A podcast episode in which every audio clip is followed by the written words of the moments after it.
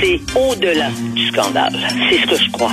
Mais là, avec ce qu'on a vu, ce qu'on a vu de nos yeux vus, c'est vrai. Puis en plus, je vais vous dire une chose. Regardez ce qui se passe. On se bat plus, on dira plus rien. Mais je ferai pas ça. Un esprit pas comme les autres. Denise Bombardier. Alors, Denise, beaucoup d'histoires de pédophiles ces temps-ci qui font la manchette des journaux et vous écrivez, là, ça va être encore controversé, vous aimez la chicane, vous écrivez sur le silence complice des adultes. Qu'est-ce que vous voulez dire? Je veux dire que tous les gens qui savaient, et là, on le voit dans le cas euh, de l'enseignante euh, euh, de l'enseignante pédophile, on le savait, dans, on le savait dans l'école, on le savait autour d'elle, ça se savait dans la famille non seulement ça se savait dans, sa famille, la famille de la, de la jeune victime, mais, les, mais la mère, la mère a reçu de l'argent de cette, de cette femme-là. Ça a duré trois ans. Mais euh, elle vivait, elle, vivait en couple. Elle le disait en plus. Les gens écoutent ça, et ils disent rien. On se tait. C'est ça qui est mmh, mmh. épouvantable que les adultes ne protégeront pas les enfants, mais dans la réalité, c'est-à-dire en étant capable de dénoncer ce qui se passe, eh bien, ça va continuer. Mais de toute façon, ce qui est pire, je vais vous dire une chose pire que ça, je pense qu'au fond, vous savez, bien d'être pour la protection de l'enfant euh, et, puis euh, pour euh, l'interdiction de l'accès aux enfants de la part des pédophiles dans la réalité, je crois qu'il y a des gens qui doivent se dire ça a toujours été, ça s'est toujours fait, et puis voilà. Il n'y a, a, pas de, il a pas de sursaut moral face à ça. Ou ça prend trop de temps. Vous avez vu là, à la BBC, il y avait un gars qui animait des émissions pour enfants là, et qui a agressé plein plein d'enfants. Et ça a l'air que c'était très connu à l'époque par certaines personnes, la BBC. Absolument. Mais de toute façon, il y avait le lobby pédophile, ça existe. Et vous parlez à quelqu'un qui l'a découvert de façon la plus euh, radicale, je dirais, et la plus spectaculaire quand j'ai fait mes sorties à Paris et puis j'ai été pris ici aussi avec un cas, mais je peux pas en parler, c'est trop compliqué. Je ne veux pas me retrouver devant un tribunal encore une fois. Mais c'est, quand même invraisemblable. Moi, je pense qu'il y a des gens qui doivent dire c'est dans la nature des choses. les fantasmes des gens par rapport aux petits enfants. Je parle pas des enfants de, de, de 1 an, 2 ans, 3 ans, 4 ans là. Je parle pas de euh, là euh, mais euh, rendu à 11 ans, 12 ans, vous savez, on joue avec ça, avec l'idée. Vous savez, pour les pédophiles, pour le lobby pédophile, parce que c'est un lobby qui existe, ça n'existe pas seulement dans un milieu, là, ça touche tous les milieux. Eh bien, ils vont vous dire, ils vont vous donner comme argument, l'argumentaire du lobby pédophile, c'est que c'est l'enfant qui demande, euh, qui, qui va vers l'adulte. C'est ça qu'ils vous disent. Hmm. Ben, des, gens comme euh, Guy Cloutier,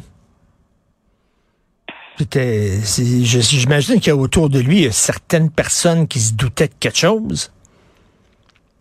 Et on dit qu'il travaille encore dans le milieu, hein? Est-ce que Denise est là? Oui, je suis là. Oui, je suis là. Mais ah. dans les écoles, les enseignants qui sont toujours entourés qui veulent toujours s'entourer des enfants. Les enseignants autour d'eux, qu'est-ce qu'ils disent? Ils doivent dire il est collant celui-là. Mais qu'est-ce qu'on fait avec les pédophiles? Qu'est-ce qu'on fait avec les pédophiles qui sont en prison? Là, puis, vous le dites, là, ça se guérit pas. Là, donc, euh, on, fait quoi là, avec eux autres? On, les, on les remet en liberté puis ils vont continuer leur manège? De toute façon, il y a déjà des pédophiles qui ont, qui ont demandé à être opérés. Ça, c'est, ça, il y a eu des cas comme ça ça donne rien. Parce que dans la, les fantasmes sont dans la tête. C'est ça le problème.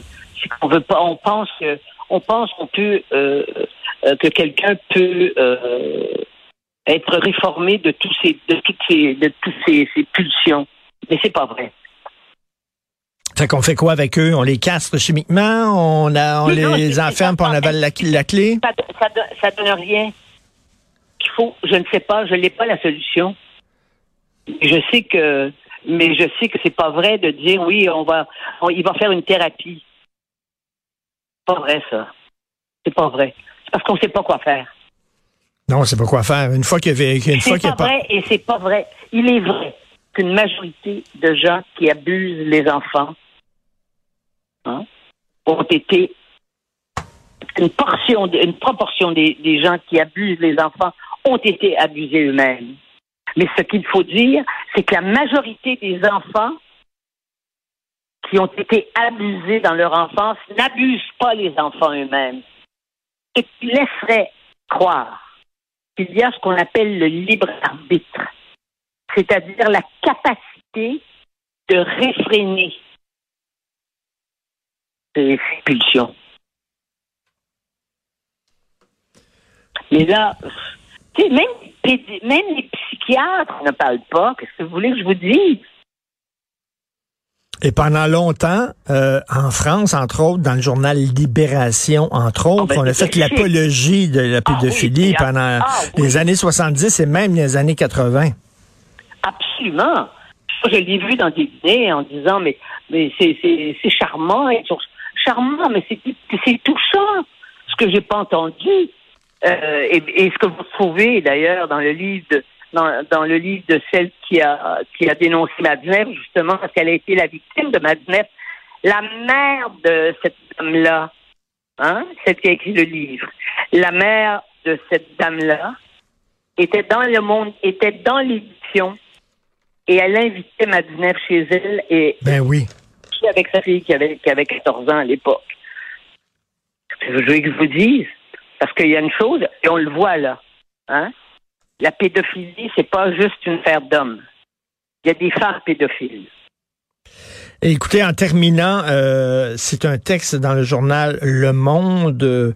Euh, il y a un documentaire qui a été diffusé euh, sur une chaîne et il y a un livre d'enquête qui a été publié qui révèle que Jean-Paul II, alors qu'il était archevêque, il n'était pas encore pape, il a Oui. fermé les yeux sur des crimes pédophiles commis par au moins trois prêtres polonais dans son diocèse dans les années 60-70.